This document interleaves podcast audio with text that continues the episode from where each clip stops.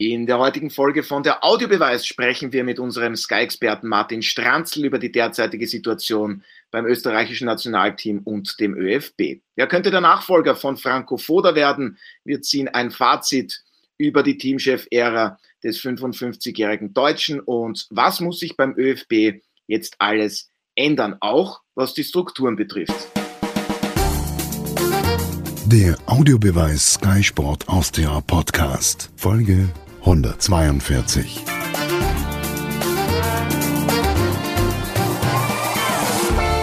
Hallo und herzlich willkommen bei einer neuen Ausgabe von der Audiobeweis auf Sky Sport Austria. Es gibt nach wie vor einiges auch über das österreichische Nationalteam und den ÖFB zu besprechen. Und Martin Konrad, Sky-Experte Alfred Tat und meine Wenigkeit Otto Rosenauer haben uns dazu heute Verstärkung, Verstärkung in Form eines weiteren Sky-Experten und 56-fachen österreichischen Nationalteamspieler geholt. Martin Stranzl, Servus, hallo, vielen Dank fürs Zeitnehmen und fürs Dabeisein. Sehr gerne, danke für die Einladung und hallo auch in die Runde von meiner Seite. Servus. Grüß Servus, euch. Martin, in diesem Fall war das der Herr Konrad. Ich sage jetzt dann immer zu dir, Martin, mein Kollege, obwohl das ja der Herr Stranzl auch ist, aber irgendwas muss ich mir überlegen und den Alfred, der weiß sowieso, wann er angesprochen ist. also, Gestern gab es ja das letzte Länderspiel unter Cheftrainer Franco Foda, ein 2 zu 2 gegen Schottland nach dem 0 zu 2 Martin Stranzl. War es somit ein versöhnlicher Abschluss für Franco Foda und dem Team, den es auch gebraucht hat, nach all der Kritik zuvor? Ja, natürlich ist es mit, wenn du gewonnen hättest, wäre es natürlich ein schönerer Abschluss gewesen. Ähm, von der Leistung her, äh, bis, auf die, bis auf die Tore zum Schluss, äh, war es wieder etwas äh, durchwachsen. Aber was heißt versöhnlich? Ich meine, die Jungs und der Trainer haben sehr lange zusammengearbeitet. Äh, da weiß man ja unter Anführungszeichen, was der eine an dem anderen anderen hat. Und ähm, ja, wie jeder weiß, als Trainer da sein, hat irgendwo ist es dann halt auch, auch vorbei. Von dem her, ja, persönlich, ähm, wenn es was gegeben hat äh, zwischen den Parteien, dann kann man von persönlich sprechen.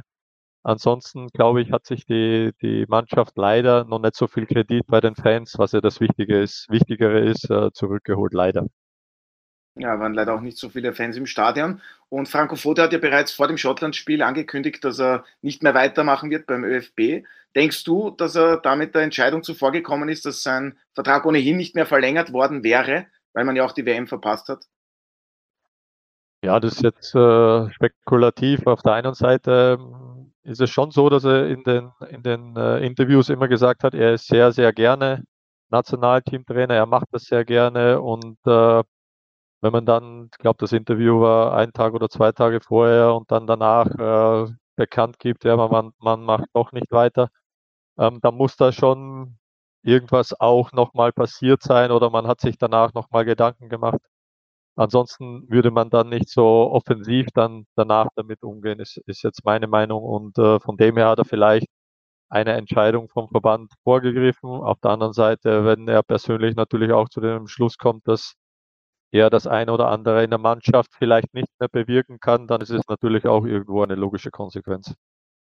Alfred, zusammengefasst, logische Konsequenz, Franco Foda hört nach dem Verpassen der WM in Katar auf und ja, wie lautet dann dein Fazit zur Teamchef-Ära von Franco Foda. Es waren ja fast viereinhalb Jahre und da waren auch Erfolge dabei, das darf man nicht vergessen. Die EM wurde erreicht, dann die Nations League, da wurde der Aufstieg fixiert. Ja, die WM hat man verpasst. Also dein Fazit. Puh, das Thema wird noch heiß werden heute. Im, in unserer Debatte. Die Sache ist eine. Ähm, die Nationalmannschaft ist im Prinzip das sogenannte Aushängeschild eines Fußballs eines Landes. Natürlich ist es so, dass im Zuge der vielen Bewerbe, die geschaffen wurden, zum einen von der UEFA, sprich äh, Champions League, Euroleague, Conference League, der Fokus viel stärker mittlerweile gelegt wird auf den Clubfußball, ähm, was äh, auch die öffentliche Wahrnehmung mehr oder weniger mit sich bringt, weil eben Woche für Woche Spiele sind und dann ähm, und so weiter und so fort. Das Nationalteam ist, und da muss ich der UEFA gratulieren und auch der FIFA teilweise mit dem neuen Veranstaltungsort für die WM in Katar, der, der Fußball wird von dieser Funktionärsseite umgebracht. ähm, nämlich der Fußball mit Nationalmannschaft be bezogen. Ähm, die Sache ist also, inwieweit kann man sich jetzt ähm, die, die Ära Foda unter diesem Gesichtspunkt verinnerlichen? Und ich glaube, man hat gesehen, dass es sowas wie eine Begeisterung, die es zum, zumindest gegeben hat in einer Phase, wo Marcel Koller das Team zur Euro geführt hat, äh, mit dem, wie wir uns erinnern, sehr guter Qualifikation, neun Siege, ein Unentschieden. Da war eine enorme Begeisterung dabei und davon ist zurzeit einfach nichts mehr zu sehen. Also ich glaube, dass wir unseren Fokus darauf legen sollten, wie kann man das zurückholen, dass es eine Art Begeisterung wieder gibt für die Nationalmannschaft. Aber ich habe schon erwähnt, damit, dass es so viele Bewerbe gibt mittlerweile, ist es sehr schwierig, hier überhaupt noch die Übersicht zu behalten. Ähm, welche Spieler kommen woher, wo, wo, spielen sie, welche Bewerbe sind das, Nations League und dann noch eine WM in Katar. Also darauf möchte ich mich dann im Laufe der Diskussion noch fokussieren. Ja, Damit sie wirklich heiß wird. Konrad. Und nicht, ja. sonst, sonst friere ich ein, Fredel. ja, ja, ja. Aber Martin, da werden noch Kollege ein paar Sachen Martin, kommen. Ja, Kollege Martin, warum, warum glaubst du, hat es Franco Foda nicht dauerhaft geschafft, die Fans hinter sich zu bringen, diese Begeisterung aufrechtzuerhalten? Wie gesagt, ja, die Ergebnisse, die haben schon teilweise gepasst. Hat das dann auch mit seiner Art und Weise zu tun? Viele sagen ja, er ist nicht so wirklich kritikfähig. Er ist jetzt für diesen Beruf Teamchef, ja, nicht wirklich dafür gemacht gewesen, was, was, was die öffentliche Kritik betrifft. Siehst du das auch so? Also zunächst, äh, ich finde es immer so lustig, da waren durchaus Erfolge da, es war nicht alles schlecht. Also ich weiß nicht, in welcher Welt wir leben. Äh, wir waren bei einer Europameisterschaft, wir sind im Achtelfinale gewesen, wir sind in die Nations League, in die, in die Top-Nationen-Liga aufgestiegen, also in die Division A äh, zu den Besten. Ähm, und wir haben die WM-Qualifikation nicht geschafft. wie übrigens in den letzten wie viel haben wir jetzt schon? 24 Jahren nicht. Ähm, also ich, ich, würde allen eigentlich empfehlen, sich ein bisschen einmal von vom, den hohen Erwartungen etwas äh, fernzuhalten, äh, um vielleicht auch mal da ein, ein, gesundes Maß anzulegen, wo der österreichische Fußball wirklich steht. Und, und die Frage sei dann schon erlaubt, äh, sind wir eben eine Nation, die zu den zehn Besten Europas gehört? Ich sage nein. Und es sind eben nur 13 Teams, die sich für eine Weltmeisterschaft aus Europa qualifizieren. Und wir sind wahrscheinlich zwischen 10 und 20. Und dann gibt es eben manchmal so Spiele, wo es vielleicht klappt und dann eben, wo es nicht klappt. Also ich finde immer, ich finde, die Erwartungshaltung ist völlig falsch und deswegen ähm, zeigt es aber schon, und um auf deine zweite Frage zurückzukommen, was die Fans betrifft, dass eben in der Allgemeinheit, in der Stimmung insgesamt, ähm, man ja den Eindruck hat, der österreichische Fußball krebst herum mit äh, Faröer, Gibraltar und ich weiß nicht mit wem und, und, und spielt irgendwie um, um die letzten Bären, die es da vielleicht noch zu, zu, zu aufzuglauben gilt. Also das liegt vielleicht auch daran, dass es in der Öffentlichkeitsarbeit Nachholbedarf gibt. Da magst du durchaus recht, Herr Motto. Äh, äh, ansonsten glaube ich schon, dass die Fans, und das muss man jetzt auch einmal sagen, da sind halt schon sehr viele Schönwetterfans dabei, nicht? weil wenn die Nationalmannschaft bei einer Weltmeisterschaft ist und bei einer Europameisterschaft ist, dann ist alles super.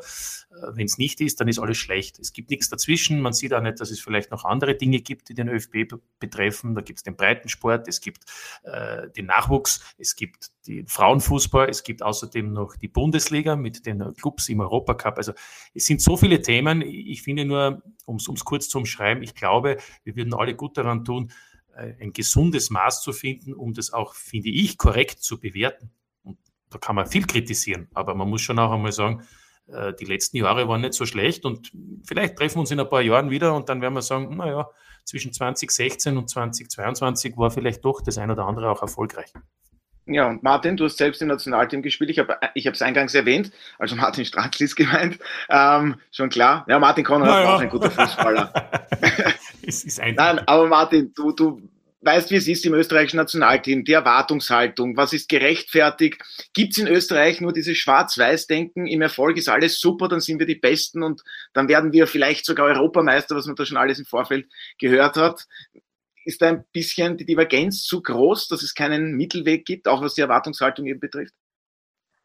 Da sehe ich äh, komplett anders. Ähm, ich muss auch da nochmal einhaken. Äh, das Nationalteam ist ja nicht nur Frank Franco Foda allein. Es ist ja nicht nur der Teamchef allein, äh, die Nationalmannschaft. Da gehören ja auch die Spieler dazu. Da muss man auch die Spieler in die Verantwortung nehmen und sagen, hey, die, die Spieler, die Mannschaft hat es nicht geschafft, äh, die Leistungen, die sie am Anfang auch gebracht haben, das muss man auch ganz klar festhalten, dass sie das halt nicht mehr bestätigen konnten, wegen diversen Gründen, sei es jetzt, der eine oder andere hat natürlich Verletzungsproblematik gehabt, der eine oder andere ist älter geworden. Und äh, daran hat es ja gehapert. Die Mannschaft hat die Euphorie nicht mitbringen oder auf die Fans nicht, äh, nicht mitnehmen können. Nicht, äh, da nehme ich den Trainer ähm, gar nicht so mit rein, weil ja, speziell in der Nationalmannschaft hast du immer nur eine begrenzte Zeit als Trainer auch irgendwo zur Verfügung, gewisse Dinge in der Mannschaft reinzubringen und zu formen.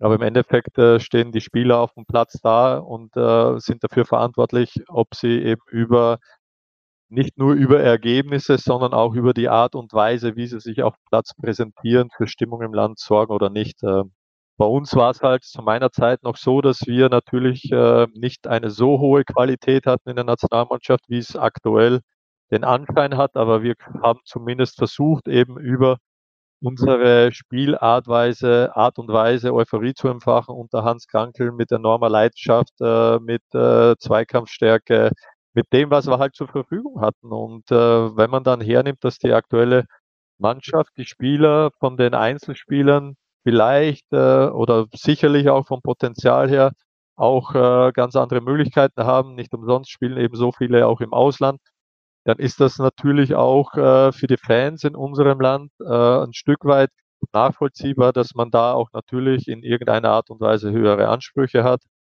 und äh, dadurch, dass natürlich ein Stück weit äh, ja die Trauben auch auch auch höher hängen. Und wenn ich dann die Interviews vor dem Spiel, vor dem entscheidenden Spiel der Spieler wahrnehme, wo sie natürlich sagen, ja, es ist für den einen oder anderen die letzte Möglichkeit, zu einer Weltmeisterschaft zu, zu fahren und wir wollen alles dafür tun und dann schaut man sich das Spiel an. Ähm, dann prallen da natürlich auf eine gewisse Art und Weise dann äh, zwei Welten aufeinander, weil das nicht das wiedergespiegelt hat, was man vorher kommuniziert. Und äh, zum Thema Trainer, äh, ich glaube, ähm, ja, da kann man sicherlich auch kontrovers darüber diskutieren. Ähm, am Anfang hat vieles gepasst und funktioniert ähm, hinten raus, äh, speziell das letzte Jahr, auch schon vor der Europameisterschaft bis auch zu den Spielen nach der Europameisterschaft, hat der ein oder andere sicherlich, nicht nur ich, das Gefühl gehabt, dass da das ein oder andere vielleicht im Argen liegt. Auch wenn man jetzt äh, überall liest oder auch die, die Stimmen der Spieler, äh, wenn man die wahrnimmt, äh, dass man sich äh, in den Armen unter Anführungszeichen voneinander verabschiedet hat. Hm, da muss man dann doch fragen, warum kriegt man dann nicht wirklich diese Leistung auf dem Platz, äh, die man äh, von sich auch selbst erwartet. Und äh, wenn alles gepasst hat und alles so wunderbar ist, warum hat sich nicht ein Spieler gar klar und deutlich äh, für den äh, Teamchef äh, positioniert und ausgesprochen, dass sie mit ihm weiterarbeiten wollen? Ja, und das ist auch, möchte ich mal so sagen, ein bisschen auch äh, äh, die, die Generation oder dem geschuldet, dass man vielleicht öffentlich äh, sich versucht, da zurückzunehmen oder was auch immer, so klar Position zu beziehen. Also das finde ich schade. Aber ja, es wird wer neuer kommen und ich hoffe, dass man ähm, ja über Leistung wieder die Euphorie ein Stück weit auch im Land entfachen kann, weil es, es gibt ja auch nichts Schöneres wie äh, für die Nationalmannschaft auflaufen zu dürfen. Auch von einem Spieler gesagt, der dann schließlich schlussendlich auch freiwillig von der Nationalmannschaft zurückgetreten ist aus äh, bestimmten Gründen. Ja, auf die wollen wir jetzt nicht genauer eingehen, aber wir wollen näher darauf eingehen. Alfred, ist es dann vielleicht auch die fehlende Weltklasse-Qualität? Weil Sportdirektor Peter Schöttl hat auch gemeint, ja gut, in Wales, da hat einer den Unterschied ausgemacht. Das war Gareth Bale, wir haben die Treffer gesehen, aber macht man es sich dann nicht auch zu leicht? Was sollte dann der Anspruch sein? Müssen wir stetig bei einer WM und einer EM dabei sein? Ist das überhaupt möglich aus österreichischer Sicht? Ist diese Generation so toll, wie viele immer sagen? Ähm, ich denke, dass wir jetzt äh, mal den Bogen weiterspannen, ja, damit man nicht nur einen Pfeil abfeuern, sondern gleich mehrere. Erstens, der erste Pfeil. Ich gebe Martin Konrad äh, uneingeschränkt recht. Im Fußball auf Nationalteamebene zählt einmal der Erfolg. Und dieser Erfolg ist äh, definierbar. Ja. Zum einen zum Beispiel über die FIFA-Weltrangliste, da wir derzeit den Platz 30 haben. Erster ist, glaube ich, Belgien. Zum anderen ist es die Teilnahme an Bewerben der UEFA oder der FIFA, nämlich Europameisterschaft und Weltmeisterschaft. So, Bei der Europameisterschaft waren wir dabei. Wir erinnern uns, wir haben auch ein Achtelfinale bestritten, sind gegen den späteren Europameister ausgeschieden, der jetzt übrigens äh, ein Jahr später nicht die Qualifikation zur Weltmeisterschaft geschafft hat, nämlich Italien, wie wir wissen. Daher die Frage sei schon gestattet, woran soll Österreich auf Nationalteamsebene eine Performance-Qualität festmachen? Performance heißt liefern, Resultate. Und Resultate muss nicht unbedingt auch ein schönes Spiel sein. Das möchte ich noch, äh, nachher noch äh, präzisieren, warum ich das so sehe. Also, ähm, natürlich erwarten sich Fans ein, ein, ein, Spektakel immer wieder, aber es ist oft äh, zielführender, nüchtern auf ein Resultat spielen zu können, um dann bei einem Bewerb dabei zu sein. Und das haben wir jetzt nicht geschafft. So gesehen müssen wir also festhalten für unsere Zwecke, was ist der Anspruch, den wir haben dürfen. Jetzt betrachte ich die Schweiz. Die Schweiz war seit, glaube ich, seit Anfang 2000 immer bei Weltmeisterschaften oder auch Europameisterschaften. Warum schaffen es die, aber wir nicht? Das heißt, wir hab, hätten eigentlich für meinen Geschmack sehr wohl den Anspruch, dass wir, ähnlich wie die Schweiz, immer wieder auch dabei sein sollten. Die Frage, warum gelingt das nicht, das ist die große. Ja, und da, glaube ich, sollten wir schon herausarbeiten, dass es, da gebe ich dem Martin völlig recht, dem Stranzl Martin, die Performance auf zwei Schultern lastet. Zum einen auf der Trainerseite und zum anderen auf der Spielerseite. Und für meinen Geschmack ist die Gewichtung auf der Spielerseite eine wesentlich höhere. Ich glaube, dass die Rolle des Teamchefs, über die sollten wir jetzt auch noch sprechen dann, einmal beleuchtet gehört und die Rolle der Spieler und ihre, ihren Beitrag für den Erfolg ebenfalls. Und äh, da ist, glaube ich, Franco Foda nicht so gut weggekommen in der öffentlichen Meinung. Für meinen Geschmack hat man hier die richtige Gewichtung nicht gefunden. Ja, aber dann geben wir diese Frage gleich weiter an Martin Stranzl was ist denn dann das Anforderungsprofil an die Spieler und was sollte, wofür sollte der Nationalteamtrainer stehen? Auch was die Verantwortung betrifft, die Spielausrichtung, sollte die nicht ja, durchgängig sein beim ÖFB und so weiter und so fort. Da gibt es ja sehr viele Themen. das ist sehr weit gefächert. Äh, Spielausrichtung, ich glaube, äh, man würde gut daran tun, äh, die Diskussion flach zu halten, weil du kannst immer nur das spielen, welches Spielmaterial du im Endeffekt zur Verfügung hast. Nein! Man darf bei Alfred Tata nicht Bei mir in meiner Gegenwart, Martin, bitte, Hilfe, da kriegt ihr Herzkasperl. da musst, Nein, da musst du, der Martin kennt es jetzt nicht aus. Alfred, du musst unterscheiden. Inhaltlich gibst du dem Martin recht, aber natürlich. Ausdruck, Spielermaterial. Na, ja, natürlich. Es gibt ja kein Journalistenmaterial, kein Politikermaterial, kein Ärztematerial, kein Expertenmaterial. Das sind alles Menschen. Ziegel, Ziegel, Beton, Eisen, das ist Material. Personal. Was für ein Personal. Personal ist genial. Ja, Danke, Martin, sehr schön. Entschuldigung, ja. Nee, was für ein Personal ich zur Verfügung habe. Deswegen, ich bin kein Freund davon, wenn man jetzt im ÖFB versucht, äh, irgendwas durchgängig zu installieren. Damit würde man ja den ein oder anderen Spielertypen, Spielerpersönlichkeit ausklammern, der dann natürlich dann nie eine Möglichkeit hätte, auch wenn er auf nationaler oder im Vereinsebene sehr gut performt, er würde dann nicht unter Anführungszeichen in dieses Anforderungsprofil passen. Da würde man, glaube ich, schlechter mitfahren. Man würde zu viel über einen Kamm scheren und äh, würde ich jetzt nicht für gut finden. Ich würde für gut finden, wenn man äh, Richtlinien festlegt, wenn man Eckpfeiler festlegt, für was stehen wir Österreicher, für was steht die, die, die Nationalmannschaft, äh, damit man die Fans auch in ein Boot holt. Ja, das sind, sind Dinge, auf die würde ich mich äh, ganz klar fokussieren und nicht, äh, welche Spielphilosophie oder was auch immer wir wir da wollen. Im Gegenteil, sondern äh, ich glaube, jeder Spiel, äh, jeder Trainer, speziell in der Nationalmannschaft, glaube ich, noch mehr wie im Vereinsfußball. Im Vereinsfußball kannst du doch äh, den ein oder anderen Spieler einkaufen. Was du auf äh, nationaler Ebene musst du halt das, was zur Verfügung steht und was aktuell in einer sehr guten oder guten Form ist, äh, berufst du ein und darauf oder damit äh, versuchst du gute Ergebnisse und Resultate zu erzielen und eben auch die Fans in, ins Boot mit reinzuholen. Und dann kann es nicht sein, dass du versuchst, eine bestimmte Spielphilosophie auf Biegen und Brechen da äh, durchzusetzen. Wenn du eben die Personen, die Spiele dazu nicht hast, kannst du das eben auch nicht spielen. Äh, das weiß der, der Fredel genauso. Als Trainer musst du da eben ein Stück weit auch, auch flexibel sein. Und deswegen ist es wichtig, ja. glaube ich, dass, äh, dass, die, dass die Spieler erstens mal bereit sind und sehr gerne zur Nationalmannschaft kommen, ja, und dass der, der Teamste äh, Teamchef eine Bindung auch zu den Spielern aufbaut, einen Zugang zu den Spielern findet, um sie dahin zu bringen, ihre Topleistung eben auf dem Platz, ihr persönliches Können abzurufen und zu performen. Und da ist es, für mich war das immer so, ist es nicht wichtig, ob du jetzt ein 3-5-2, ein 4-4-2, ein 4-3-2-1 oder schieß mich dort für ein System spielst. Ganz klar. Du gibst äh, als Trainer die, die, die Stärken und die Schwächen vom Gegner, von der Analyse gibst du und du gibst vor, was du dir vorstellst, wie du gewisse Räume bespielen willst, wie tief du zum Beispiel verteidigen willst oder ob du hoch anlaufen willst.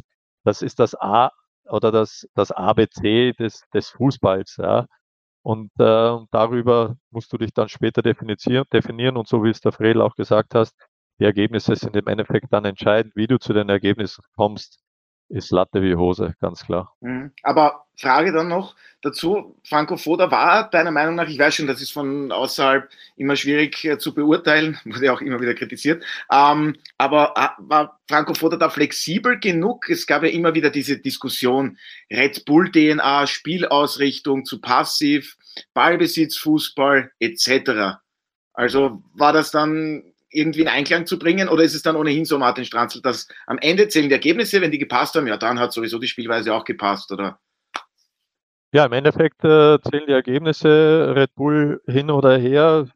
Die Diskussion ist für mich, noch einmal, die ist für mich äh, hinfällig, weil äh, ich würde mal gerne an, an Spieler auch sagen, wenn alles so wunderbar war und so wunderbar gepasst hat, warum kann man dann die Leistung auf dem Platz nicht abrufen? Also ich gehe nicht davon aus oder ich bin mir zu 100 Prozent felsenfest und überzeugt, dass die Spieler sehr gut gebrieft wurden, was den Gegner betrifft. Stärken, Schwächen, äh, wo muss man hinspielen, wie muss man gewisse Räume anspielen, wie soll man uns bewegen.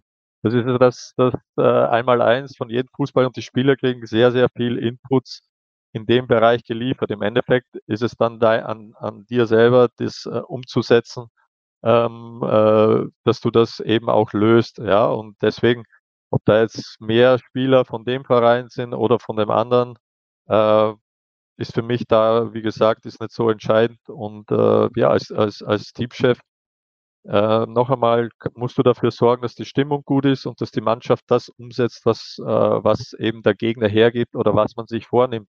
Und wenn man halt jetzt einen Gegner hat, nehmen wir jetzt das Spiel Wales her, wo ich genau weiß, die Mannschaft lebt zum Teil von Umschaltmomenten mit ihren schnellen Spielern in der letzten Linie. Wenn sie äh, tief stehen, spielen sie mit einer Fünferkette. Ähm, wenn ich aktuell die Spieler nicht dazu habe, dass ich eben hoch anpressen kann, weil der eine oder andere nicht in der Lage ist, das umzusetzen, ja, wo ist denn das Problem, dass ich gegen Wales zum Beispiel sage, okay, ich agiere dieses Mal aus Mittelfeldpressing oder im Gegenteil, ich nehme den Gegner seine Stärken, spiele tiefer und spiele selber ein Stück weit auf Konter.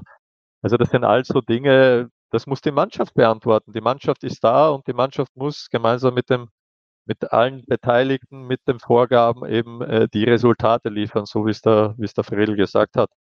Und dann haben wir auch keine Diskussion über, über dass der Teamchef äh, in der Außendarstellung nicht so gut dasteht. Äh, wie gesagt, äh, ich nehme da die Spieler in die Pflicht und äh, wenn alles äh, gepasst hat oder gepasst hätte, dann hätten sich die Spieler auch hinstellen können und sagen können, äh, warum sie im Endeffekt dann nicht die Leistung gebracht haben oder warum sie nicht sagen, ja, wir hätten gerne mit dem Teamchef weitergearbeitet. Da hat ja auch noch keiner was dazu gesagt. Also wie gesagt, das sind all die Dinge, da müssen sich äh, die Spieler auch mal äh, dazu äußern dürfen und auch können. Da sehe ich nichts Schlimmes dran. Ich finde, da sind jetzt einige richtige und, und, und, und, Dinge gesagt worden, die wir alle unterstreichen können. Ich möchte es jetzt noch vielleicht ein bisschen vertiefen oder, oder plakativer ansprechen. Zunächst einmal zu dem Spiel in, in Wales, zu diesem Europa, ähm, zu diesem Weltmeisterschaftsplayoff. Also erstens, vielleicht würden wir jetzt da sitzen und ganz anders sprechen, wenn Christoph Baumgartner das 1 zu 0 macht, um nicht zu sagen machen muss. Oder wenn Marco Arnautovic, über das wird überhaupt niemand gesprochen, eine hundertprozentige Torchance hat, aber leider sich den Ball viel zu weit vorlegt und dann auch ein Laufduell verliert und gerade er soll ja der Unterschiedsspieler sein. Auch darüber wurde viel zu wenig gesprochen. Der Spielfilm war dann in dem Fall für Österreich nicht gut, weil um auf Martin einzugehen, gehst du mit 1 zu 0 in Führung, dann hast du genau diese Situation, dass der Gegner Lösungen versuchen muss zu finden. Und das ist einmal das Schwierigste, wie man ja auch bei der österreichischen Nationalmannschaft sieht. Nicht Zweitens, nur, muss man ja auch sagen. Nicht nur, aber gehst du 1 zu 0 in Führung, ich sage mal so, läuft das Spiel anders, hundertprozentig. Ähm, das heißt nicht, dass du drüber kommst, aber es wird auf alle Fälle ein ganz ein anderes Spiel und dann reden wir anders. Zweitens, weil wir über Red Bull-Philosophie sprechen oder ob es das überhaupt diesen Unterschied gibt zu anderen Spielern. Ja, natürlich gibt es Spieler, die nicht aus, von diesem Verein kommen, ja, eben zum Beispiel Anautovic, ja, um ein Beispiel zu nennen. Ähm, das ist auch ein Problem, natürlich sehe ich schon auch, was das Pressing betrifft, aber insgesamt daraus eine große Geschichte zu machen, halte ich für äh, weit äh, verfehlt. Denn äh, Alfred und Martin, ihr werdet mir recht geben, selbst bei einer Hobbymannschaft ist es so, wenn es einen Eckball gibt und der wird kurz abgespielt, dann brauche ich keine Philosophie, dann brauche ich keinen Trainer, sondern dann versucht man, den Ballführenden zu stören, versucht man eine Flanke zu verhindern. Also was hat das mit Philosophie zu tun? Was hat das Aber mit die Trainer zu tun? Fragen, die haben nie Hobbymannschaften gespielt. Ja, eben, die waren immer aber, noch professionell dabei. Genau, aber ich, das ist für mich der zweite Punkt, wo ich sage, äh, also das sind Fehler, die passieren und leider und deswegen gibt es dann auch Tore, so ist es eben, aber, aber das ist halt traurig und tragisch, dass es dann passiert in so wichtigen Spielen, aber eben so ist es. Und zu guter Letzt, ähm, weil das auch angesprochen wurde, in der Tat, wenn du fünfmal im Jahr für maximal zehn Tage dich triffst, was willst du da entwickeln? was willst du da bewegen? Ja, aber, aber das kann Montag. auch sein. Ah, ja, eben. Deswegen äh, wirst du bei anderen Mannschaften das mit der Entwicklung auch nicht in dem Ausmaß hören. Ähm, Alaba kommt am Montag aus Madrid an, abgesehen, dass er verloren hat gegen Barcelona. Am Dienstag Regeneration, am Mittwoch Flug nach Cardiff, Abschlusstraining und am Donnerstag Spiel. Und das ist nur ein Beispiel. Was willst du da entwickeln? Zuletzt wegen Corona hat es sogar drei Spieltermine gegeben in diesen zehn Tagen. Also du kannst eigentlich, wie es der Martin auch schon gesagt hat, du brauchst jemanden, der dich in erster Linie motiviert, eine Einheit bildet. Der Rest muss vorhanden sein beim Club. Und da musst du natürlich die Richtigen finden, damit du das Richtige mit dieser Mannschaft erfolgreich auch umsetzen kannst. Und, und ganz zum Schluss wollte ich ihm nur sagen, und dann ist es vielleicht eben doch eine Qualitätsfrage. Ja, äh, wir haben eben, wir Österreich hat nicht das Tor gemacht, der Bale schießt einen sensationellen Freistoß. Das ist eben dann der Unterschied vielleicht. Und da muss man eben auch einmal akzeptieren, dass es vielleicht doch nicht so die goldene Generation ist. Denn wenn ich mir die Kader ansehe, ja, bei uns spielen welche bei Gladbach, bei Hoffenheim, alles gut. Aber bei den anderen spielen welche in der Premier League oder die sind jetzt gerade aus der Premier League in die Championship abgestiegen. Das ist ja in, in Wirklichkeit, da ist ja kein Unterschied. Das ist ja auch allerhöchste Qualität. Muss man einfach einmal so festhalten. Ja, und jetzt ja. wird über oder ja, Alfred, Entschuldigung, du wolltest was dazu sagen, bitte. Ja, die Diskussion führen wir gleich fort.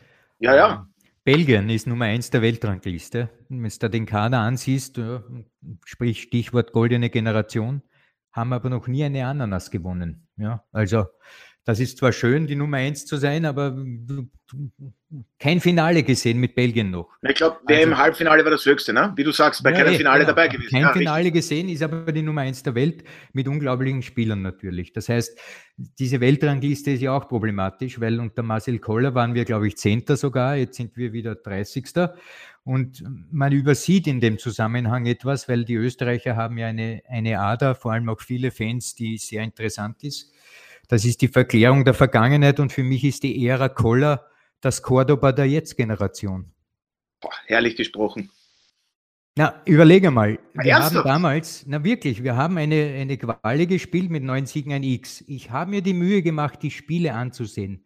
Das waren Hundspartien phasenweise, dass du dich anspeibst. In der 90. Minute haben wir oft erst den Siegestreffer gemacht. Ein 1 zu 0 gegen Russland zu Hause aus einem Abseitstor. Ein Spiel, das war nicht zum Betrachten, außer dieses 4 zu 1 in Schweden. Und da haben alle nur mehr gesagt, was war unglaublich, wir können Europameister werden. Und wie war dann die Euro? Ein Drama, dass die Tür nicht zugeht. Schon gegen Malta in der Vorbereitung haben wir gespielt, wie die, wie die, wie die, äh, ich finde keinen Ausdruck. Also. Nicht schimpfen. Na, eh nicht. Was ich sagen will, ist, diese Weltrangliste, wo wir Zehnter waren, war geschuldet, dass wir in, diesen, in dieser Quali viele Spiele mit einem der Unterschied gewonnen haben, letztlich. Eines mit 4 zu 1. Und diese Siege zählen ja für die FIFA-Weltrangliste. Ja, sonst nichts. Und jetzt sind wir wieder zurück, weil eben wir in dieser Phase mit jetzt der Foda Spiele verloren haben auch und nicht uh, diese Performance wie Kohler damals. Aber Gerissen haben wir nichts bei der Euro. Nichts. ja, und zweimal nicht zur WM gefahren. Und zweimal nicht zur WM gefahren. Genau, das man, man, man bei der Jetztzeit. Kompliment an Koller und seine Berater, wie sie sich verkauft haben. Das ist top. Und das geht's hier. Und ich will ja noch auf das hinaus, Martin. Koller hat sich verkauft wie der Jean-Paul Belmondo, ja, ein smarter Typ, im Verbund noch mit Ruttensteiner, ja, dieses Duo, das ja jetzt sozusagen wie die äh, Heiligen in der, in der Halle dastehen, was die alles geleistet haben, aber in Wirklichkeit bei der Euro, wo es um dann alles gegangen wäre, da ist nichts geschehen. Und Foda mit seinem trockenen, mit seinem germanischen, hm, wissen wir schon, die in den Keller lachen gehen, der kommt halt nicht an. Aber von deinem Erfolg her, wo war Österreich jemals im Achtelfinale? Unter Foda und nicht unter Koller. Und das ist der Punkt. Wir verklären Dinge in der Vergangenheit, die es nicht zu verklären eigentlich gilt. Und deshalb ähm, sollten wir einen eine große Portion Realismus einkehren lassen. Martin hat das schon gesagt, Martin hat das auch gesagt, beide schon. Beide wir sollten einmal auch, ja, beide haben schon richtig gesagt und da bin ich vollkommen bei euch. Wir sollten endlich einmal den Fokus auf die Spieler legen und nicht auf den Trainer. Der Martin Konrad jetzt mit dem, dass ein Trainer bei, einem, bei einer Nationalmannschaft sehr wenig einwirken kann im Bereich taktischer Vorbereitung etc. Und deshalb noch einmal, es ist nicht der Teamchef der Entscheidende. Entscheidend sind die elf Hanseln, die hinausrennen. Und wenn einer körperlich nicht mehr fit genug ist, der andere vielleicht satt schon, weil er alles erreicht hat in seiner Karriere.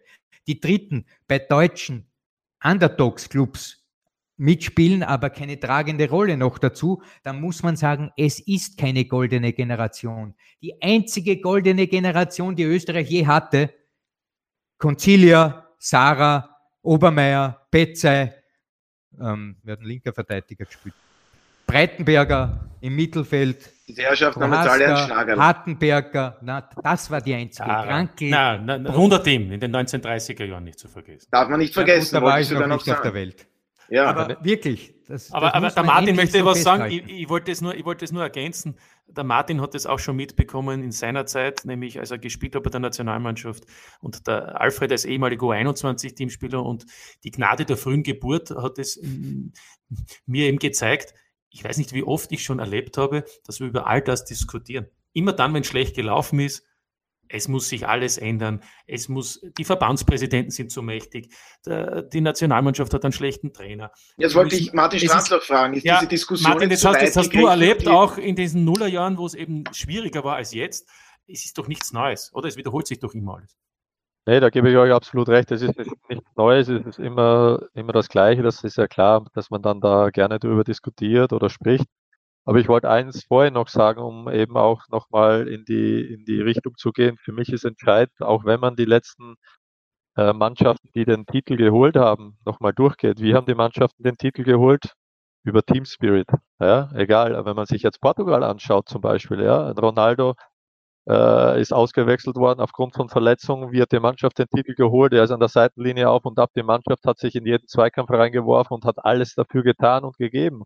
Und wenn man banal zurückblickt, die letzten zwei Spiele, die wir gemacht haben, weil man vorhin gesagt hat, okay, der Anautovic hat sich den Ball zu weit vorgelegt, ist abgelaufen. Ja, aber der andere hat noch einmal alles rausgeholt, und, um eben die Situation zu bereinigen. Gestern in den Spielen auch. Jeder hat sich in jeden Schuss, in jeden Zweikampf reingeworfen. Ja, und das meine ich eben mit diesem, mit diesem Team Spirit und äh, mannschaftliche Geschlossenheit, einer für den anderen alles im Endeffekt zu geben. Und das musst du schaffen, dass die Spieler in die Nationalmannschaft kommen, für ihr Land alles geben, alles raushauen und dann eben über eine, eine Stimmung dafür zu sorgen in der Truppe, dass halt ein Ball, so wie es in der Bale gemacht hat, äh, nicht unter Latte und der geht rein, sondern Latte und der Ball geht weg.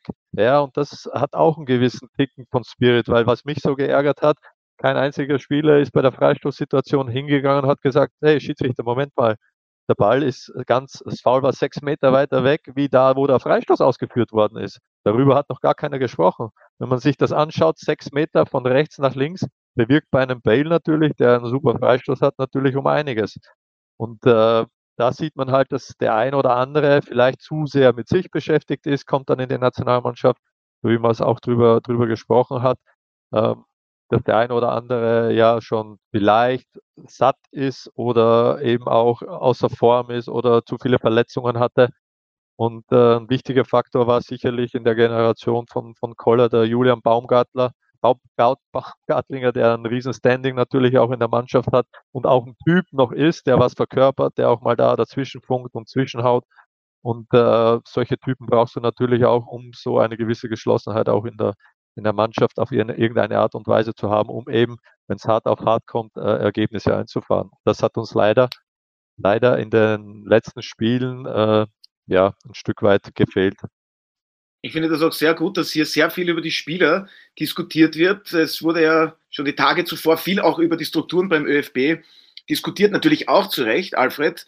Ähm, unser Experte Marc Janko hat auch gemeint, also wer die Entscheidung dann am Ende trifft, wer ÖFB-Teamchef wird, das ist nicht mehr zeitgemäß. Da müssen Profis entscheiden und jetzt nicht unter Anführungszeichen Amateure. Damit war gemeint, ähm, das Ganze wird ehrenamtlich ausgefüllt. Ähm, inwiefern sind dann für dich Veränderungen Struktur ÖFB für dich Thema oder bleibst du auch ganz klar bei diesem Thema, wir müssen uns einfach mit den Spielern beschäftigen und das ist das Hauptthema? Struktur ÖFB, ja. Wir wissen, a, es ist der Profifußball dabei, also unsere Bundesliga und auch die zweite Liga. Die repräsentieren den Profifußball. Und darunter ist der Amateurbereich. Der wird ja von den Landesverbandspräsidenten im Großen und Ganzen durchgeführt. Äh, der ÖFB selbst in seiner letzten Instanz ist für das Nationalteam dann auch zuständig, weil die Bundesliga organisiert sich ja selber und hat selber Vorstände etc. Was wollen wir mit einer Reform erreichen? Das ist die große Frage. Glauben wir ernsthaft, wenn diese Funktionäre, die alle ehrenamtlich am Ruder sind, nichts zu sagen haben, im Übrigen könnte man das gleich auf das ganze äh, politische ähm, Geschehen in Österreich richten, indem man gleich neun Landeshauptleute auch abschafft, ja, so nebenbei, wenn man schon ähm, dem Rasenmäher durch die Gegend fahren will. Aber was, was will man erreichen damit, dass die Landesverbände kein, keine Macht mehr hätten? Was? Was soll, was soll sich dadurch ändern? Also ich glaube, es geht auch direkt darum, äh, dass, dass Peter Schött jetzt in der Pflicht ist als Sportdirektor, weil er damals. Aber wir haben, Otto, wir haben doch gerade festgestellt, letztlich ist draußen der Trainer verantwortlich, was passiert auf dem Spielfeld. Wir haben aber gerade festgestellt, wir tun zu viel auf die Schultern des Trainers und zu wenig auf die Schulter der Spieler fokussieren uns. So, wenn wir das aber durchziehen in Gedanke, dann sollten wir mal die, uns die Frage stellen, okay, jetzt haben wir zwei Trainer gehabt, einen Schweizer, einen Deutschen. Die Frage ist jetzt, wer soll der Nächste sein? Und die zweite Frage ist, ähm, was ist sein Wirkungsbereich letztlich? Was soll denn der so strikt verändern können, dieser neue dann, dass unser Team erfolgreich ist? Weil wenn ich höre, man soll einen Red Bull-Stil spielen auf der einen Seite, dann möchte ich mich anspeiben. Wo haben die schon was gerissen? Weder Leipzig noch Salzburg in Österreich sowieso, das ist überhaupt kein Thema. Aber international weiß ich nicht, welche Teams in so einem äh, Stil irgendetwas äh, erreichen konnten bis jetzt. Dort ist Fußball gefragt. Bayern München spielt auch Red Bull-Stil, aber die können auch Fußball spielen. Darüber hinaus auf einem Niveau, das in Österreich unerreichbar ist. Daher, was soll der neue Teamchef, der für meinen Geschmack ein Österreicher sein sollte, weil nicht umsonst hat der österreichische Fußballbund, der ÖFB, ja auch den österreichischen Weg eingeschlagen seinerzeit unter Rutensteiner. Warum dann der höchste Trainer dann kein Österreicher ist, erschließt sich mir gar nicht. Haben die die Seuche oder die Bocken oder was auch immer? Also das ist ja lächerlich. Ich habe mir angesehen von den äh, Teamtrainern, die alle vor uns in der FIFA-Weltrangliste sind. Da gibt es 16 Europäer. Ein einziger ist keiner aus diesem Land, nämlich Martinez bei Belgien. Witzigerweise, der ist Erster, der ist ein Spanier und der ist Trainer von Belgien. Alle übrigen 16 haben Trainer aus dem Land. Italien, alle. Österreicher? Warum nicht? Verstehe ich nicht. Ja, also zum einen. Schlanzel, also soll der nächste Teamchef dann ein Österreich sein? Ist das dann eine gute Idee oder ist das am Ende zählt doch die Qualität, beziehungsweise es wird jetzt ein Profil erstellt, auch man wird den Kader beleuchten, beziehungsweise die potenziellen Nationalteamspieler und dann wird man sich auf einen äh, Teamchef einigen, hoffentlich. Da bin ich völlig d'accord äh, mit Fredel. Ich bin auch der Meinung, warum haben wir keinen österreichischen Teamchef. Ich glaube, äh, man hat die letzten Jahre oder vielleicht geht es auch schon länger, man hat immer versucht, auch in Österreich verschiedene Spielstile zu kopieren. Da war der spanische Weg sehr erfolgreich, hat man versucht, wie die Spanier zu spielen. Früher mal war der deutsche Weg erfolgreich, hat man versucht, wie die Deutschen zu sein. Nein, man muss wieder zurück zu dem, wir sind Österreicher, wir haben ein, unsere eigene Art und Weise Fußballspiel, Fußball zu spielen, Fußball zu denken, Fußball zu lieben, Fußball zu hassen. Und da sollte man wieder ansetzen und da sollte man zurück. Wir haben, wo, äh, als die Europameisterschaft 2008 in Österreich war, haben wir mit den ÖFB schon darüber angeregt, ob man denn nicht ein Trainingszentrum in, äh, irgendwo in Österreich, in Wien, von mir aus ist es egal wo, ein Trainingszentrum mit kleinen Stadien zu errichten, wo alle Länderspiele abgehalten werden, wo alle Trainings abgehalten werden, um eine Nähe zu den Fans auch aufzubauen. Wer vorbeikommen will, kommt vorbei mit äh, Restaurant, mit Kaffeestube, alles was dazugehört. Da kann man über die, über die, die Trainingsmauern, über die Stadionmauern, über die Kabinenmauer Identitäten schaffen. Das heißt, ehemalige Spieler da porträtieren, aussagekräftige Statements an die, an die Wand nageln, die Emotionen ganz einfach erzeugen. Und äh, es ist nichts passiert bis jetzt. Ich finde das irrsinnig schade. Ich finde, wir machen uns, uns äh, wir legen uns teilweise im Endeffekt äh, selber Steine in den Weg. Äh, ich finde, wir sollten dahin zurück. Das war unsere Identität, wie wir Fußball spielen wollen, äh, Spiel, das Spiel an sich lieben. Das heißt, äh, wenn ich mich zurückerinnere oder wenn ich das ausfassen darf, äh, Straßenfußballer, Käfigfußballer aus den Großstädten, knallharte Verteidiger, äh, wie wir sie früher gehabt haben, einen klassischen Mittelstürmer zum Beispiel, die wir immer ausgebildet, geliebt haben, eine gewisse Art und Weise Fußball zu denken und zu spielen.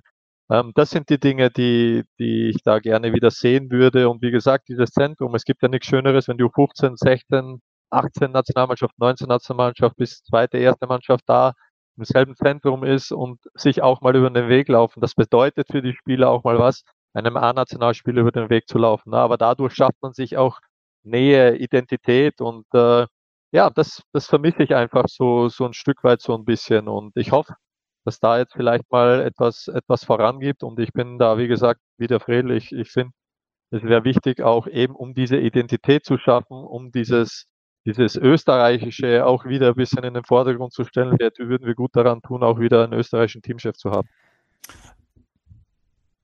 Alfred Martin? oder Martin, wer will jetzt? ich habe euch beide schon gehört, wie ihr Luft geholt habt. Martin? Bitte, Alfred. Ja, ich, ich muss jetzt unbedingt einhaken. Ähm, von der Identität wurde gesprochen. Wir haben den globalisierten Fußball. Globalisierter Fußball bedeutet Gleichmacherei weil alle trainieren in ihren Vereinen jeweils alle das Gleiche. Mir braucht ja keiner jetzt kommen und zu sagen, dass irgendwo anders anders trainiert wird. Wie soll man Wasser kochen, außer dass man es auf 100 Grad erhitzt? Also der Trainer in Österreich trainiert nichts anderes als der Trainer in Ungarn oder in Slowenien oder in Russland oder in der Premier League und so weiter und so fort. Der globalisierte Fußball hat mit sich gebracht, dass der Austausch der Spieler überall auf dieser Welt, mit den Austauschen der Trainer überall auf dieser Welt, mit den noch zusätzlichen Hilfsmitteln, die in der Vergangenheit mit Trainingswissenschaften und Computerunterstützung, bla bla bla, das ganze Putpourri, es gibt keine Identität mehr. Ich habe vor 40 Jahren in Australien die Fußball-Weltmeisterschaft, die mal damals in Spanien war, äh, zugesehen. In, ich war gerade im Urlaub dort. So, da hast du Brasilien gehabt, sofort gewusst, wie Brasilien spielt. Eine eigene Identität. Deutschland, die Rennen, eigene Identität. Schotten, Kick and Rush. Engländer, Kick Kamerun. and Rush. Kamerun, je, du hast zu jedem Verband, zu jeder Nationalmannschaft ein Bild sofort gehabt, weil damals war globalisierter Fußball 30 Jahre weit weg. Und jetzt sind wir mittendrin und die Spieler, die eben von uns, von der Nationalmannschaft in Deutschland spielen oder dort spielen oder die trainieren alle denselben Motschka. Woraus ich, worauf, worauf ich hinaus will, ist, ist, das Können der einzelnen Spieler entscheidet. Und wenn Bale einen Freistoß hineinhaut, dann wird Wales gewinnen und wenn Anatovic die Chance nicht nutzt, wird Österreich nicht gewinnen, weil es um die Qualität der Spieler geht und sonst nichts. Und wir können. Und das Training ist überall das Gleiche. Spieler ja. gewinnen Spiele und Trainer machen eine gute Arbeit. So ja, zusammengefasst. Ja. Die Trainer sind, haben natürlich eine Aufgabe. Sie Aber das war doch immer schon so. Es ist immer, zum Glück ist ja der Fußball letztlich so einfach. Wir können ihn auch nicht neu erfinden. Wir versuchen es aber, aber immer. Der Martin hat es ja eh richtig gesagt vorhin. Der Trainer muss natürlich schon ein Auge ja. haben. Was kann Logisch. Spieler, was kann ich dem zutrauen überhaupt in diesem, in diesem Team? Ist er für das reif, dass er gegen diesen Gegner so eine Position ausfüllen kann? Ja, die richtigen Charaktere musst du auch finden, natürlich. Nicht? Der Pepe Hickersberger war nicht so dumm mit die richtigen. Da wurde Franco Foda halt oft vorgeworfen, dass er das nicht ganz erfüllen konnte. Ich sage es immer ja, vorsichtig. Ja, aber da sind wir nochmal beim Punkt. Es geht am Ende des Tages um die Spieler. Und der, der, Alfred hat natürlich recht, wenn er sagt, es hat sich durch die Globalisierung, das sehen wir ja gerade jetzt auch wieder in schwierigen Zeiten, deswegen haben wir ja auch Probleme wirtschaftlich und wenn es um Energieversorgung geht und so, weil halt alles äh, global ist und nicht mehr eben jedes Land auf sich selbst in erster Linie sieht. Und bei Corona war es genauso, wenn es um Arzneimittel gegangen ist und und und. Es kommt halt alles von irgendwo her. Und und trotzdem hat der Martin, finde ich, auch recht, wenn er sagt, identitätsstiftend, äh, das ist schon ganz was Wichtiges, weil ich glaube, gerade deshalb brauchst du einen Anker, weil eben alles global ist, dass man vielleicht eben gewisse Dinge hat, wo man sagt, da kann ich mich aufrichten. Und das ist ganz wichtig. Also ich halte das äh, beides, genau. was gesagt wurde, für, für entscheidend und möchte da noch ergänzen. Was ist übrigens, weil es vorhin gesagt wurde, die Red Bull-Philosophie? Ja? Ich meine, ich habe Oscar Garcia hier gesehen, Marco Rose, Jesse Marsch, das war Pressing pur. Jetzt sehe ich Matthias Jeißle. Da gibt es eine gewisse defensive Stabilität. Gehe ich nach Leipzig? Ein gewisser Herr Nagelsmann. Da war Ballbesitz wichtig. Ballbesitzfußball. Abgesehen von Pressingsmomenten, situativ. Dann kommt Jesse Marsch. Pressing pur. Wir wissen, wie es ausgegangen ist. Jetzt kommt Tedesco. Das ist jetzt, glaube ich, ganz was anderes, wenn man jetzt da nicht. Ich wollte nur sagen, also es ist auch zu einfach zu sagen, das ist nur so und nicht anders. Ja, auch da sehen wir verschiedene Bewegungen und verschiedene Möglichkeiten. Am Ende des Tages geht es darum, ich bleibe dabei, die, die, die, die, die Richtigen zu finden, die, die sich natürlich auch aufopfern, die motiviert sind. Wir können uns kurz machen. Du brauchst, wenn wir schon wieder auf den Trainer kommen, ob er jetzt einen österreichischen Reisepass hat oder einen anderen, das ist mir persönlich egal. Die Sprache sollte er wahrscheinlich können, das ist, glaube ich, schon von Vorteil, dass es keine Sprachbarriere gibt. Aber du brauchst einen Menschenfänger. Du brauchst einen, der dich in diesen Tagen so motiviert, letztlich dann auch die Fans und die Medien und uns alle, damit wir alle sagen, wow, so wie die Holländer, da laufen alle immer orange herum, warum auch immer. Ja, aber die stehen zu ihrer Nationalmannschaft. Reißen auch nichts. Ja, aber die Faszination ist trotzdem da, das wollte ich sagen. Und zu guter Letzt wollte ich mir erklären, weil es um die, um, um die Bestellung geht. Wir haben ja ein, ein Präsidium. Hallo, hallo, da ist die Bundesliga auch vertreten. Das sind nicht nur Landesverbandspräsidenten. Und es gibt eine Sportkommission, die zur Hälfte aus Bundesliga-Vertretern besteht, im Übrigen auch von Sportdirektoren. Und weil mir das auch noch eingefallen ist, weil das vorher gesagt worden ist, ja bitte, es gibt ja keinen Unterschied zu den Clubs. Auch dort gibt es einen Präsident oder einen Aufsichtsrat. Und auch die bestimmen ja letztlich mit, wer Trainer wird bei ihrem Club. Warum? Weil sie auch die Verantwortung haben. Also machen wir uns jetzt nichts vor und sagen, äh, jetzt kommt da einer, der vielleicht Sportdirektor ist, der natürlich selbst Profi war, aber trotzdem, da geht es ja um mehr als nur um die Fachkompetenz. Also ich glaube, auch da gilt abzuwägen, da hat schon was für sich, dass da auch mehrere Menschen mitreden und nicht nur einer entscheidet.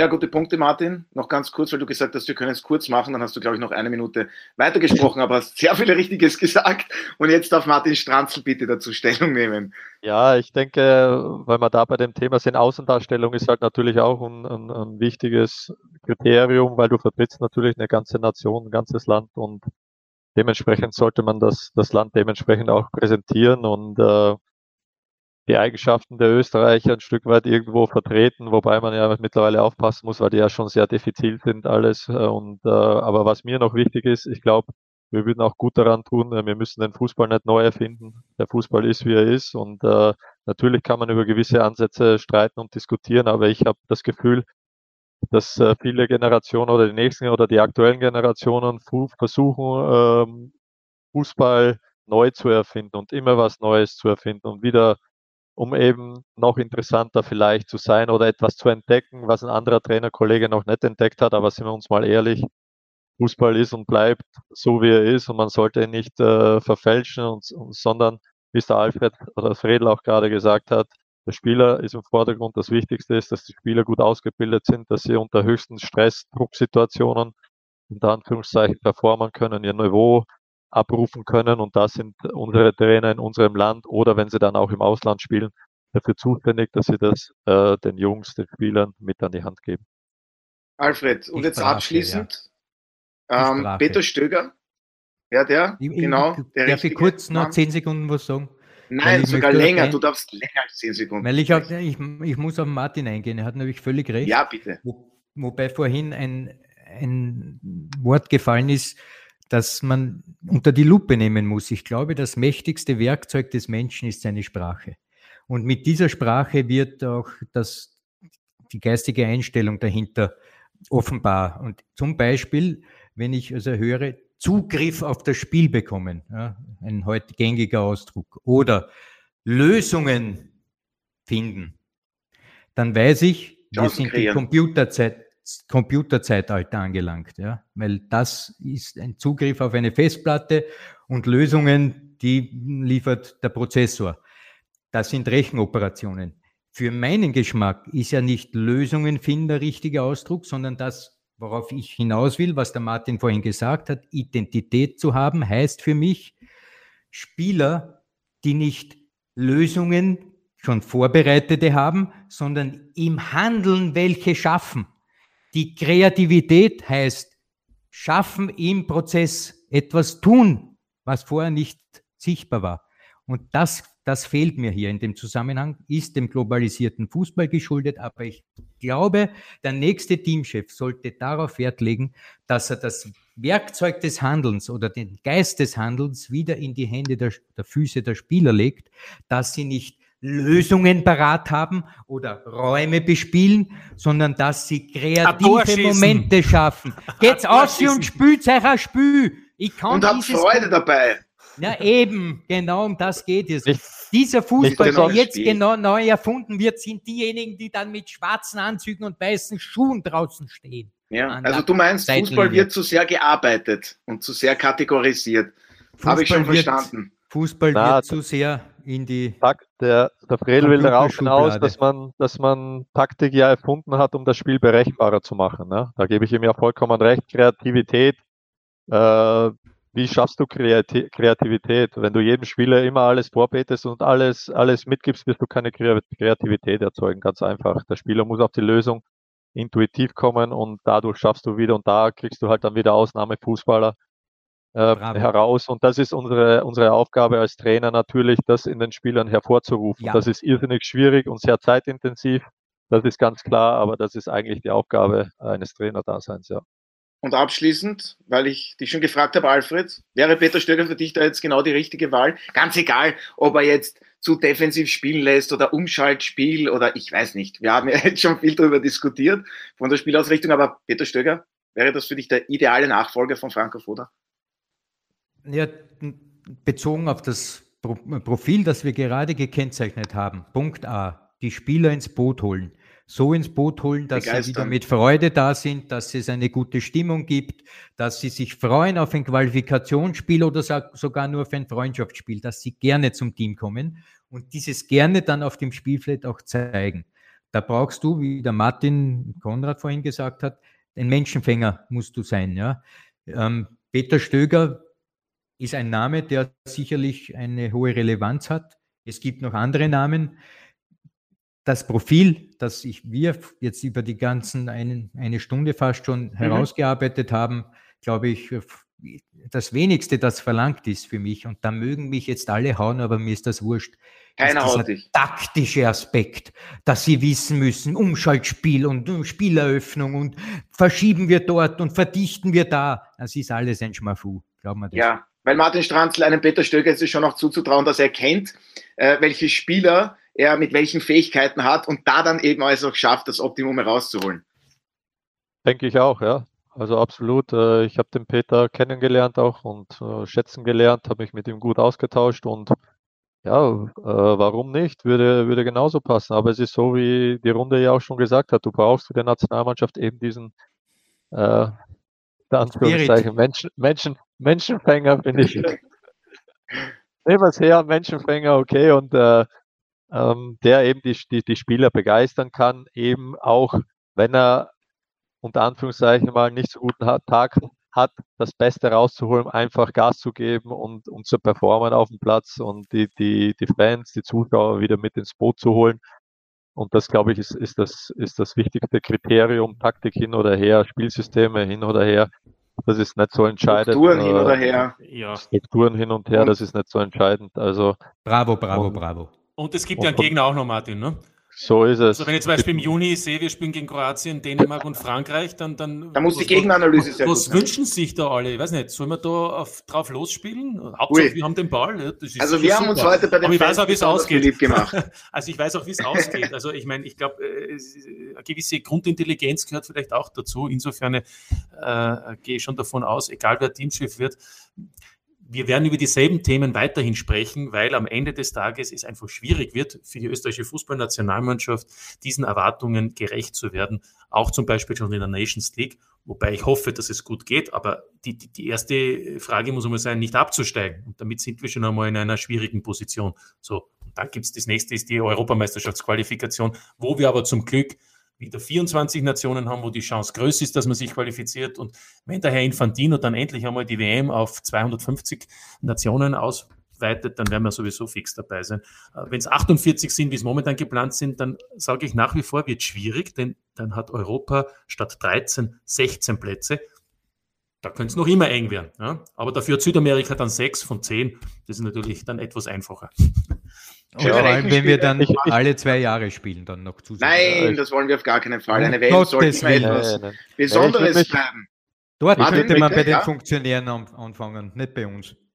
Nochmal zurück zum, zum Trainer und zum Team. Also ich habe mir jetzt ja, sehr, sehr viele Spiele auch vom Team angeschaut und ich würde mir wieder wirklich wünschen und das zum Thema Fans ins Boot holen, äh, die Nation mit Stolz füllen. Ich glaube, eigentlich sind wir Österreicher ja eh ein Stück weit genügsam, weil mir zum Beispiel wird schon reichen, wenn ich einen Ballverlust habe, dass mein Mitspieler sofort reinfliegt in den nächsten Ball und nicht irgendwie abwinkt, ich habe den Ball nicht bekommen oder ärgert sich über den Fehlpass. Ist doch scheißegal. Der nächste Spieler oder der Spieler, der den Ball verliert, sofort reinfliegt, einen wegfeuert und das Stadion ist da. Vor dem eigenen Tor nochmal eine Grätsche auspackt, die Situation klärt, zwei Mitspieler laufen hin, freuen sich, klatschen ab, umjubeln die Aktion, habe ich ehrlich gesagt schon lange nicht mehr gesehen. Im Gegenteil, wir wollen alles mittlerweile auf fußballerisch-spielerischen Niveau lösen und ärgern uns, wenn etwas nicht funktioniert. Aber ich vermisse diese, diese letzte, letzte Leidenschaft so, so ein bisschen, diese Genügs, also unter Anführungszeichen Genügsamkeit, aber da als Team wirklich gemeinsam da was äh, versuchen zu verhindern oder zu erreichen. Wie gesagt, das das würde ich mir einfach auch wünschen und dass das eben der neue Teamchef auch wieder in die Köpfe der Spieler reinkriegt, ähm, dass sie da eben da an ihre, ihre, ihre Grenzen unter Anführungszeichen gehen. Emotionen, Begeisterung und individuelle Qualität. Ich hoffe, ich habe das jetzt. Das, was Fußball aufmacht, richtig, super, Otto. Ja, wunderschön, Wahnsinn, da kriege ich Lob von einem unserer besten Experten und wir haben nur ausgezeichnete Experten. Und wir hoffen natürlich, dass Peter Stöger auch noch lange Zeit unser Experte bleibt bei Sky. Aber vielleicht verlieren wir ihn, weil er neuer Nationalteamtrainer wird. Wir werden es sehen. Wir werden auch auf jeden Fall sehen an diesem Samstag die Qualifikationsgruppe. Martin Stranzl, du bist im Studio als Experte dabei. Auf welches Spiel freust du dich schon am meisten? Vielleicht auf das Oberösterreich-Derby. Der Lask empfängt ja die SV Kuntermatik Ried. ich freue mich ehrlich gesagt, wenn ich im Studio bin, auf alle Spiele, weil alle Spiele immer irgendwo ihren Reiz haben. Ich pick mir da nicht irgendwas das Spiel raus, sondern alle Spiele, speziell jetzt natürlich auch mit der Einteilung in den Gruppen, haben sie nochmal einen speziellen Reiz. Und äh, freue ich mich einfach auf alle. Und äh, bei jedem, bei jeder Paarung gibt es natürlich spezielle Seiten. Wenn du jetzt gerade ansprichst, äh, äh, Ried gegen den Lask, äh, muss man klar sehen, dass äh, Ried, ja, die sind ins, ins äh, Pokalfinale eingezogen, haben aber aufgrund dessen, dass sie die Top 6 nicht erreicht haben, hat man schon gemerkt, dass das bei dem einen oder anderen Spuren hinterlassen hat, sind so ein bisschen in, in die Abwärtsspirale da reingetrudelt. Wir müssen jetzt natürlich höllisch aufpassen, dass sie da den, den Turnaround auch, auch wieder schaffen. Und das ist natürlich eine Aufgabe auch für Robert Ibertsberger. Ibertsberger, ähm, da muss er auch sein Augenmerk legen, äh, dass die Spieler da wieder schnell wieder in die, in die Spur kommen, weil hinten Alltag hat aufgeholt, hat vier Punkte geholt aus den letzten beiden Partien und äh, von dem her sieht man ja, dass es spannend zugeht. Hartberg will auch endlich mal wieder ein Tor schießen. Wird spannend sein, auch gegen die WSG, die ja immer für ein Spektakel bekannt ist. Also wie gesagt, ich freue mich da wirklich auf jedes Spiel und ich freue mich auch immer dabei zu sein. Macht richtig Spaß. Super. Das hören wir gerne. Und Alfred, du bist dann das nächste Mal im Einsatz am Super Donnerstag mit der Europa und Conference League, aber du freust dich dann auch schon auf den Sonntag mit der Meistergruppe. Da geht's, was die Spitzenposition betrifft, nicht ganz so spannend zu, aber der FC Red Bull Salzburg empfängt im absoluten Schlager der Runde dann um 17 Uhr Rapid. Mit welchem Spielverlauf rechnest du? Gut verteidigende Rapidler und am Ende gewinnt wieder der österreichische Serienmeister. Ich kann dir sagen, wie es ausgeht. Ah, Wahnsinn. Du sagst es tatsächlich. Ja, ich sage es. Ich bin vorhin in der Au spazieren gewesen und da gibt es eine, ein, ein Feld mit immergrün. Rapid. Hm. Interessanterweise blüht immergrün violett. Und die Violetten haben jetzt im Frühjahr ja nur gewonnen. Bis auf das Wiener Derby, wo sie ja hinten raus noch gewinnen hätten können. Da, wie soll ein Match immer grün mit violetten Blüten ausgehen als mit einem Unentschieden? Aber hier wird das Immergrün mit den violetten Blüten dazu führen, dass Rapid in Sitzenheim gewinnt. Wow, na das ist einmal eine Ansage. Da freut man sich in Wien. Hütteldorf und Martin Konrad, du bist das nächste Mal am Montag beim Klassiker Talk und Tore im Einsatz. Als Moderator kannst du uns schon verraten, was das Thema der Sendung sein wird. Ich hoffe nicht das österreichische Nationalteam. Nein, aber der österreichische Fußballbund wird sicher das Thema sein. Darauf freue ich mich. Ich freue mich aber auch, Otto, mehr Details kann ich noch nicht verraten. Äh, aber ich freue mich auch, dass äh, wir hier heute eine interessante Diskussion hatten. Die ist jetzt schon eine Stunde alt. So schnell und so viel haben wir uns zusammen gehabt und deshalb freue ich mich ganz besonders, dass in Kürze vorbei sein wird. Ja, ich hätte noch viel mehr Fragen gehabt, aber ich habe euch sehr gerne zugehört und das ist immer das Schönste, wenn man als Moderator nicht viel Fragen stellen muss, wenn die Diskussion von alleine läuft und da möchte ich mich bei euch allen drei recht herzlich bedanken. Es war wirklich eine sehr interessante Folge heute. Danke. Danke euch. Und das seht ihr diese Woche auf Sky. Ja, und wie gewohnt habe ich an dieser Stelle noch ein paar Programmhinweise für Sie, werte Zuhörerinnen und Zuhörer. Am Samstag, ich habe es ja schon erwähnt, da gibt es die drei Spiele in der Qualifikationsgruppe. Alle drei finden um 17 Uhr statt, so zum Beispiel das Oberösterreich-Derby zwischen dem LASK und der SV Guntermatik Ritz. Am Sonntag folgen um 14.30 Uhr zunächst zwei Partien in der Meistergruppe und um 17 Uhr gibt es den Schlager der 25. Runde. Der FC Red Bull Salzburg empfängt den SK Rapid am Dienstag und Mittwoch gibt es die Viertelfinal-Hinspiele in der Champions League. Am Superdonnerstag folgen die Europa- und Conference League. Lassen Sie sich das auf keinen Fall entgehen. Sehen Sie sich den gesamten Sport auf Sky mit dem SkyX Traumpass an. Auf unserer Homepage www.skysportaustria.at finden Sie tolle Angebote dazu. Ich bedanke mich bei Ihnen wie immer fürs Zuhören, darf mich für heute von Ihnen verabschieden, wünsche Ihnen noch einen angenehmen Tag und freue mich schon auf das nächste Mal bei der Audiobeweis. Das war der Audiobeweis. Danke fürs Zuhören.